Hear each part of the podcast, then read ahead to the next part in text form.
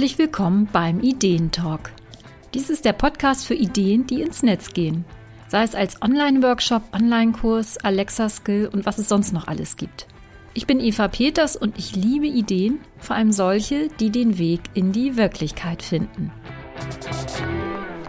Herzlich willkommen zu dieser neuen Folge vom Ideentalk. Ja, und heute gibt es mal wieder ein Expertengespräch und zwar zu einem Thema, das uns alle betrifft, die wir im Online-Business unterwegs sind oder da auch starten wollen. Denn es gibt so eine Frage, ja, die werde ich immer wieder, die wird mir immer wieder gestellt und die fragst du dich vielleicht auch selber. Ich hoffe zumindest. Ich denke das auch. Nämlich die Frage, wo kommen eigentlich meine Kunden her? Wie finden potenzielle Kunden überhaupt meinen Online-Kurs, mein Online-Produkt, mein E-Book? Meine Angebote? Ja, das ist eine Frage. Die stellen sich viele, die ja einen fertigen Kurs vielleicht haben und irgendwie verkauft er sich nicht. Ja, irgendwie kommen einfach nicht die, die richtigen Leute. Ne? Oder du stellst auch ein Freebie auf deine Seite und irgendwie passiert da nichts. Du hast das Gefühl, du musst jeden Tag irgendwo irgendwas posten, sonst funktioniert es nicht. Es kann aber auch sein, dass du noch einen Schritt davor bist und dich überhaupt fragst, ob sich das überhaupt lohnt mit diesen ja, Online-Produkten, eben weil du nicht mm, ja, weißt, wie da jetzt überhaupt dann Kunden hinkommen sollen und dass sich das auch ein bisschen davon abhält, überhaupt mit eigenen Online-Produkten zu starten. Und deswegen habe ich heute ja eine Gesprächspartnerin, die eine Strategie hat. Es geht eben ja um das Thema ja, gefunden werden mit deiner eigenen Webseite. Die Gesprächspartnerin ist Jane von Klee und ich freue mich jetzt auf das Gespräch mit Jane. So, hallo Jane. Hallo Eva. Ja, wir steigen direkt ein. Ich habe heute nämlich ein, eine Gästin, einen Gast, die ein äh, spannendes Thema hat für alle, die ein Online-Produkt entwickeln und sich fragen, ja, wo kommen denn jetzt eigentlich meine Kunden her? Jane, ähm, du bist ja Expertin für Text und für SEO und du hast mir gerade gesagt, das Text ist ja eigentlich SEO. Ähm, vielleicht magst du dich noch mal in deinen eigenen Worten vorstellen, so wie du dich beschreiben würdest.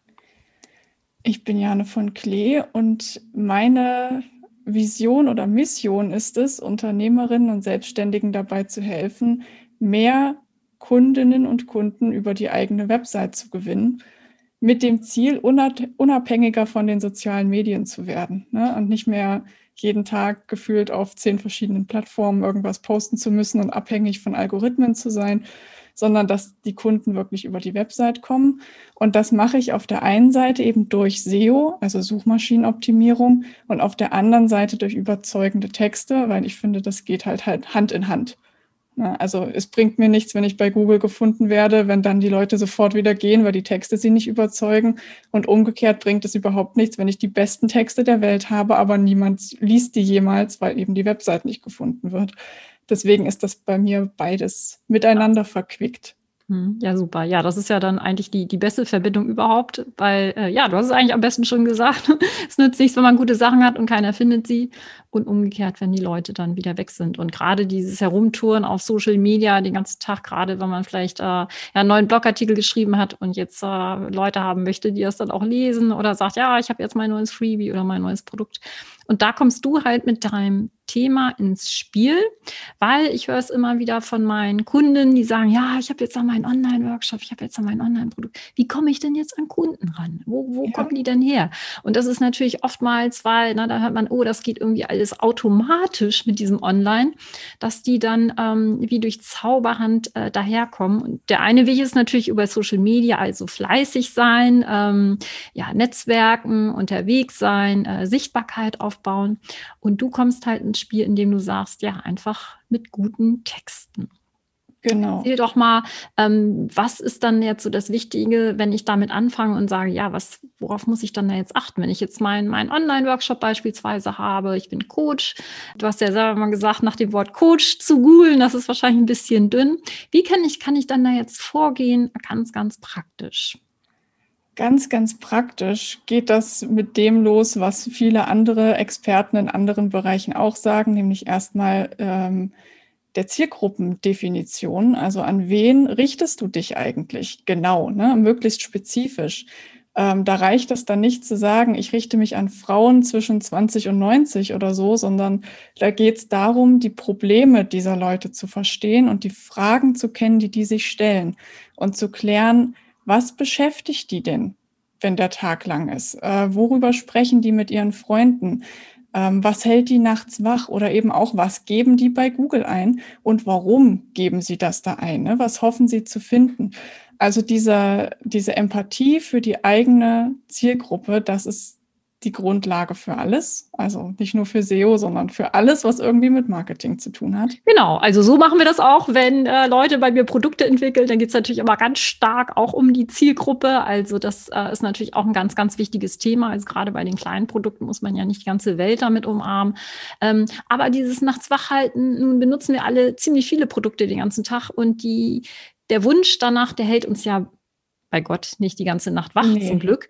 Ähm, das sind ja nicht immer diese, diese brennendsten Probleme, wenn man denkt, meine Gott, ich habe jetzt das und das, also mir fällt jetzt gerade nichts Schlimmes ein, zum Glück, was mich wirklich nachts wach hält. Denn es sind ja manchmal auch so weiche Themen und da muss man ja die Kirche im Dorf sagen. Auf jeden Fall. Lassen ja. und sagen, das hält die Leute nachts nicht wach. Na ja? klar, also, ja, ja, ja. Und das aber, sind ja gerade diese schwierigen Dinge. Ne? Ich möchte genau, aber Fragen und Probleme haben die Leute ja trotzdem. Also wenn ich zum Beispiel weiß, äh, meine Frisur sieht gerade furchtbar aus und ich kann alleine nichts dran ändern. Dann brauche ich jemanden, der mir hilft und das ist potenziell ein Friseur. Na, und dann will ich wissen, welche Friseure gibt es denn bei mir in der Umgebung? Was zeichnet die aus? Sind die auf irgendwas Bestimmtes spezialisiert? Wenn ich eine neue Farbe haben will, interessiert mich vielleicht, ist das schädlich für meine Haare oder ist es das nicht? Na, und das, also das sind dann nicht alles Fragen, die mich nachts wach halten, das stimmt, aber sie sind trotzdem vorhanden. Und je mehr ich das für meinen Bereich weiß, welche Fragen da so kursieren, desto besser kann ich dann natürlich auch darauf eingehen und die beantworten und die Leute damit dann eben abholen. Also ich finde, im Marketing geht halt ganz, ganz viel über Empathie und den Leuten zu zeigen, hey, ich verstehe, was bei dir los ist und ich bin hier, um dir zu helfen. Mhm, genau. dieses ganze Marktgeschrei sparen. Genau, absolut. Also da, da, wie du sagst, Empathie gehört dazu, ähm, Verständnis aufbauen, Vertrauen aufbauen und natürlich auch ja die Sprache der Kunden dann einfach auch sprechen. Ne? Also das ist ja auch äh, oftmals die Problematik bei Experten. Äh, nun kommen wir ja zurück auf Online-Produkte. Also wir wollen ja gar nicht so sehr über Friseure sprechen. Das ist ja jetzt nicht so äh, unser Thema, sondern wirklich ähm, Online-Kurse. Und da ist es wirklich diese Sache mit diesen ja wirklich sehr weichen Themen, wo vor viele wirklich immer wieder vor Schwierigkeiten Schwierigkeiten stehen und das Gefühl haben, das ist so ein bisschen diffus, wonach die Leute suchen. Ja. Problematik ist. Wie kann man sich denn da annähern? Ähm, das ist quasi gleich der zweite Schritt im, im Sichtbarwerden, nämlich sich zu überlegen, was weiß meine Zielgruppe denn schon über mein Produkt? Ne, es gibt eben, es gibt Themen, die sind in der breiten Öffentlichkeit relativ bekannt. Also da wissen die Leute schon, dass es sowas gibt. Und es gibt andere Themen, die müssen sich erst etablieren. Das sind dann neue Technologien zum Beispiel, die gerade erst entwickelt worden sind, die kennt noch niemand. Und entsprechend sucht die dann eben auch niemand.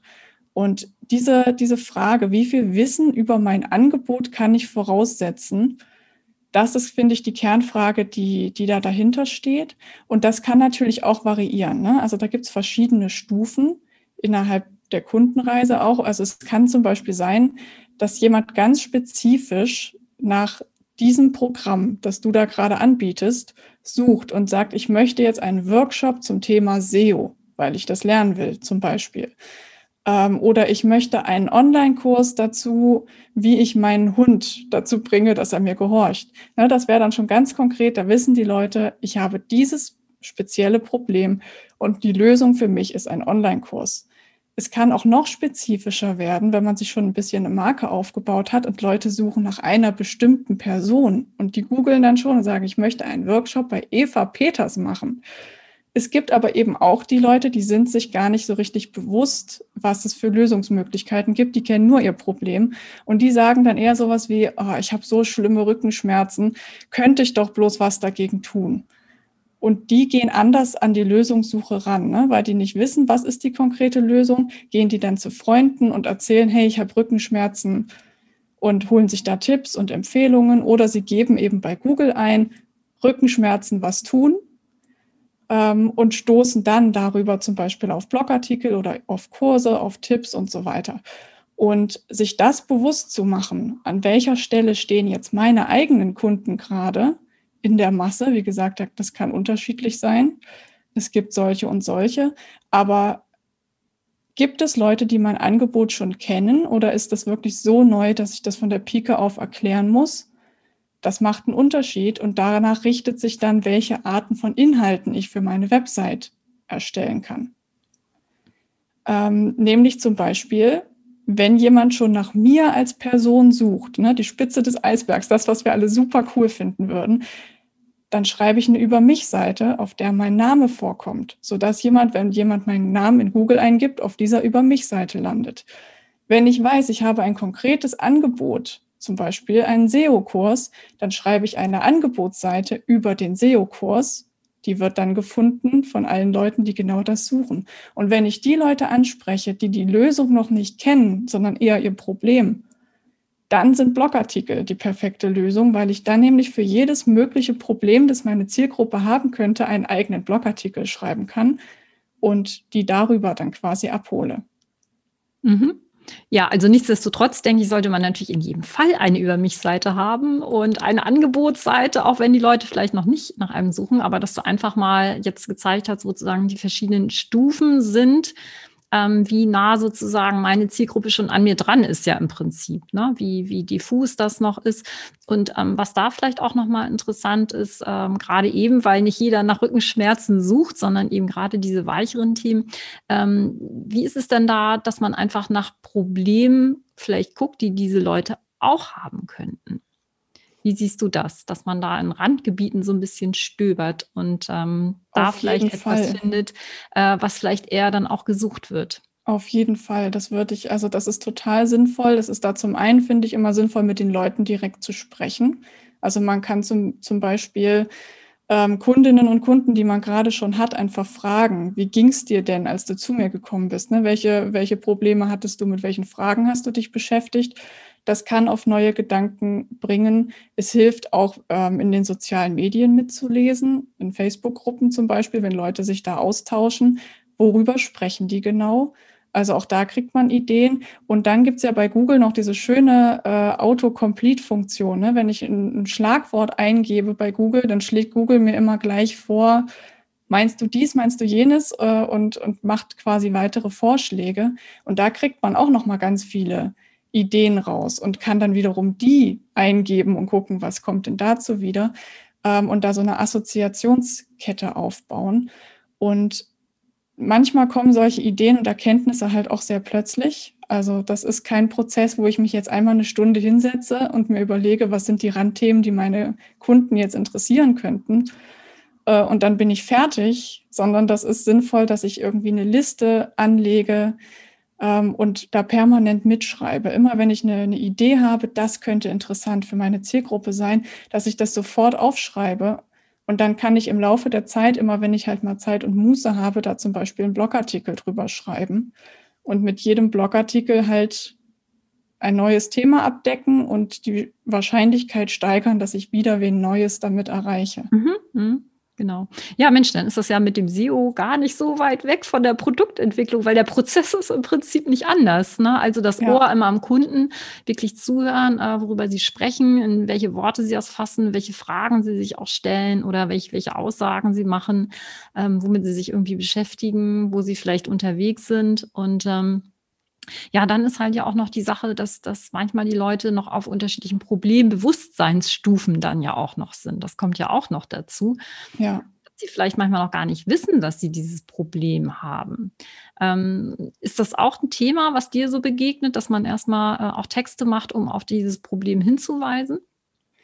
Ähm, ja, das ist ein besonders schwieriger Fall tatsächlich. Ähm, auch einfach, weil da natürlich die Kaufbereitschaft von den Leuten sehr gering ist. Ne? Wenn die noch gar nicht das Problem verinnerlicht haben, warum sollten sie dann Geld ausgeben, um genau das Problem zu lösen? Naja, um ähm, das erstmal festzustellen, dass es ein Problem ist. Oh Gott, ich habe ein Problem mit meiner Frisur, das hat mir ja noch keiner gesagt. Aber es könnte mhm. natürlich sein. Ne? Also. Ja, genau, ja, das, ähm, das ist echt tricky online, also auch gerade für Google, weil das natürlich niemand sucht. Ne? Wenn, je, wenn jemand nicht weiß, dass er das Problem hat, dann sucht er auch nicht danach. Ähm, das sind eher Sachen, die, also es, die hilfreich sein können, die auf der Website zu haben. Also so einen kurzen Erklärtext zum Beispiel, warum ist das wichtig oder ein FAQ oder eben ein Blogartikel. Ähm, aber da kommen die Leute meiner Erfahrung nach dann eher zufällig drauf. Also wenn jemand auf einem anderen Weg auf meine Website gekommen ist, über eine Empfehlung zum Beispiel oder über eine Anzeige oder über Social Media oder was auch immer und die gucken sich um und denken, hm, ist ja ganz interessant und dann stoßen die auf diesen Text und damit hole ich die ab und gebe ihnen mhm. ein bisschen mehr Hintergrundinformation. Das ist so das, was meistens passiert nach meiner Erfahrung. Mhm. Mhm. Ähm, um da gezielt Leute mit anzuziehen, ja, schwierig. Okay. Mhm, gut, nee, dann gibt es da auf, auf jeden Fall auch noch äh, andere Wege, denke ich. Ähm, kommen wir nochmal zurück zu diesen Online-Produkten. Hast du da eine Empfehlung, wenn jetzt jemand, äh, was auch immer für ein äh, Produkt entwickelt, sei es Online-Kurs, Online-Workshop, es heißt ja auch ne, Online-Training, ähm, äh, Masterclass oder sonst was. Hast du dann ähm, Erfahrung, was, was äh, außer Online-Kurs Begriffe sind, nach denen gesucht wird, die sich vielleicht jetzt mittlerweile auch schon etabliert haben? Ähm, ja, also ich mache ja regelmäßig Keyword-Recherchen ne, in verschiedenen Branchen und ähm, also Online-Kurs wird natürlich viel gesucht. Was aber auch gesucht wird, ist Workshop, Seminar, streckenweise auch Lehrgang. Das kommt dann ein bisschen wieder auf die, auf die Nische drauf an. Also Lehrgang ähm, eher dann, wenn es um berufliche Themen geht. Also wenn sich zum Beispiel jemand im Bereich Ernährungsberatung oder so so ausbilden lassen will, dass er dann damit Kunden wiederum helfen kann, dann Lehrgang. Ähm, das sind so die, die ich am mhm. häufigsten sehe. Ja, super. Mhm, super. Das kommt wahrscheinlich auch mal total auf die Zielgruppe drauf an, ne? wer jetzt sucht, in welchem Segment die suchen, ähm, wo die sonst halt genau. halt unterwegs sind. Dann genau. Ne? Bücher werden auch relativ häufig gesucht. Aber da hat man dann natürlich, also viele Leute wollen dann ein, ein haptisches Buch und bestellen das dann halt gern auch bei so Großplattformen. Ja.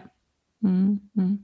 Ja, klar, aber Bücher sind dann natürlich, da hat man dann ja wieder eine andere große Konkurrenz. Insofern Genau. Ja, spannend, dass nach Workshops gesucht wird. Das freut mich. Wahrscheinlich habe ich das etabliert. Möglich. ja, aber das finde ich witzig, weil ähm, eine Zeit lang war es halt schwierig, ne? Äh, die Leute suchen nur Online-Kurse, aber dass dann da jetzt doch andere Begriffe dabei sind. Ähm, ja, dass man eben auch bei dem richtigen Produkt landet. Darum geht es ja auch. Es nützt ja nichts, wenn ja. jetzt jemand was weiß ich, ne, Tagung sucht oder sowas und äh, dann keinen Online-Kurs haben möchte, sondern wirklich auch das Online-Produkt dann, dann haben möchte. Das stimmt. Super. Ähm, hast du Tipps für Anfänger, die jetzt sagen, ich weiß gar nicht, SEO ist irgendwie so ein Buch mit sieben Siegeln?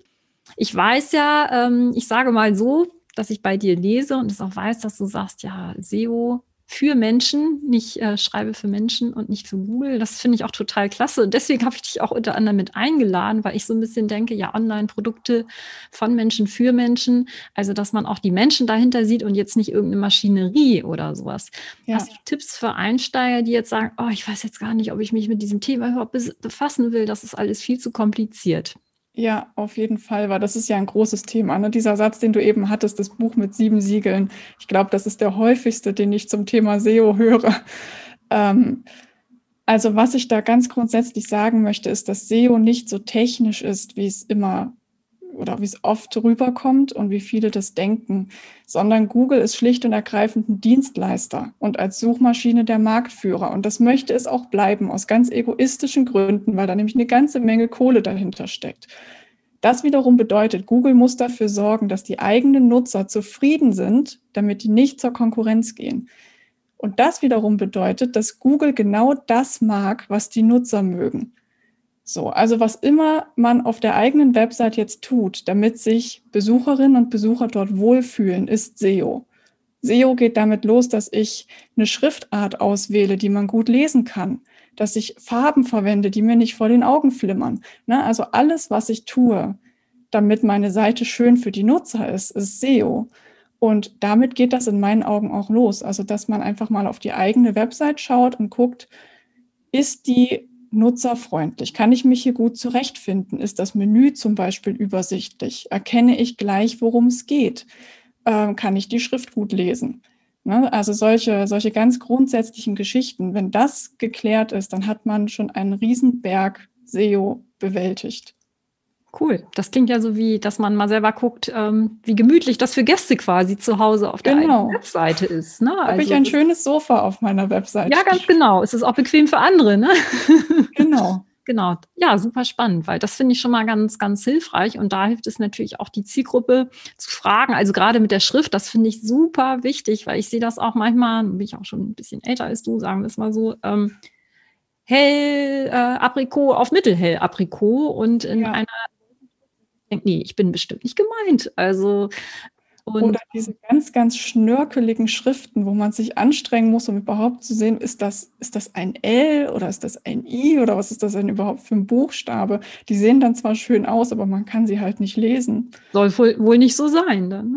Ne? Und wenn dann jemand kommt auf meine Website, der mich noch gar nicht kennt, also der ist das erste Mal da, warum sollte der sich die Mühe geben, das zu entziffern? Das machen die Leute nicht. Die Genau. wollen ankommen, die wollen sofort sehen, worum geht's auf dieser Seite? Ist das hier für mich? Also bin ich hier Genau. richtig? Die haben ja auch alle keine Zeit. Ne? Ähm, und dann wollen die einfach loslesen und möglichst schnell die Informationen kriegen, die für sie relevant sind. Hm, genau, ja. Weil dann ist man schneller wieder weg, als äh, ehe man sich da anfängt, überhaupt äh, zurechtzufinden. Super, Genau. vielen Dank, Jane. Ja, zum Abschluss, du hast auch äh, ein, äh, einen Baum mitgebracht. einen virtuellen Baum, erzähl mal.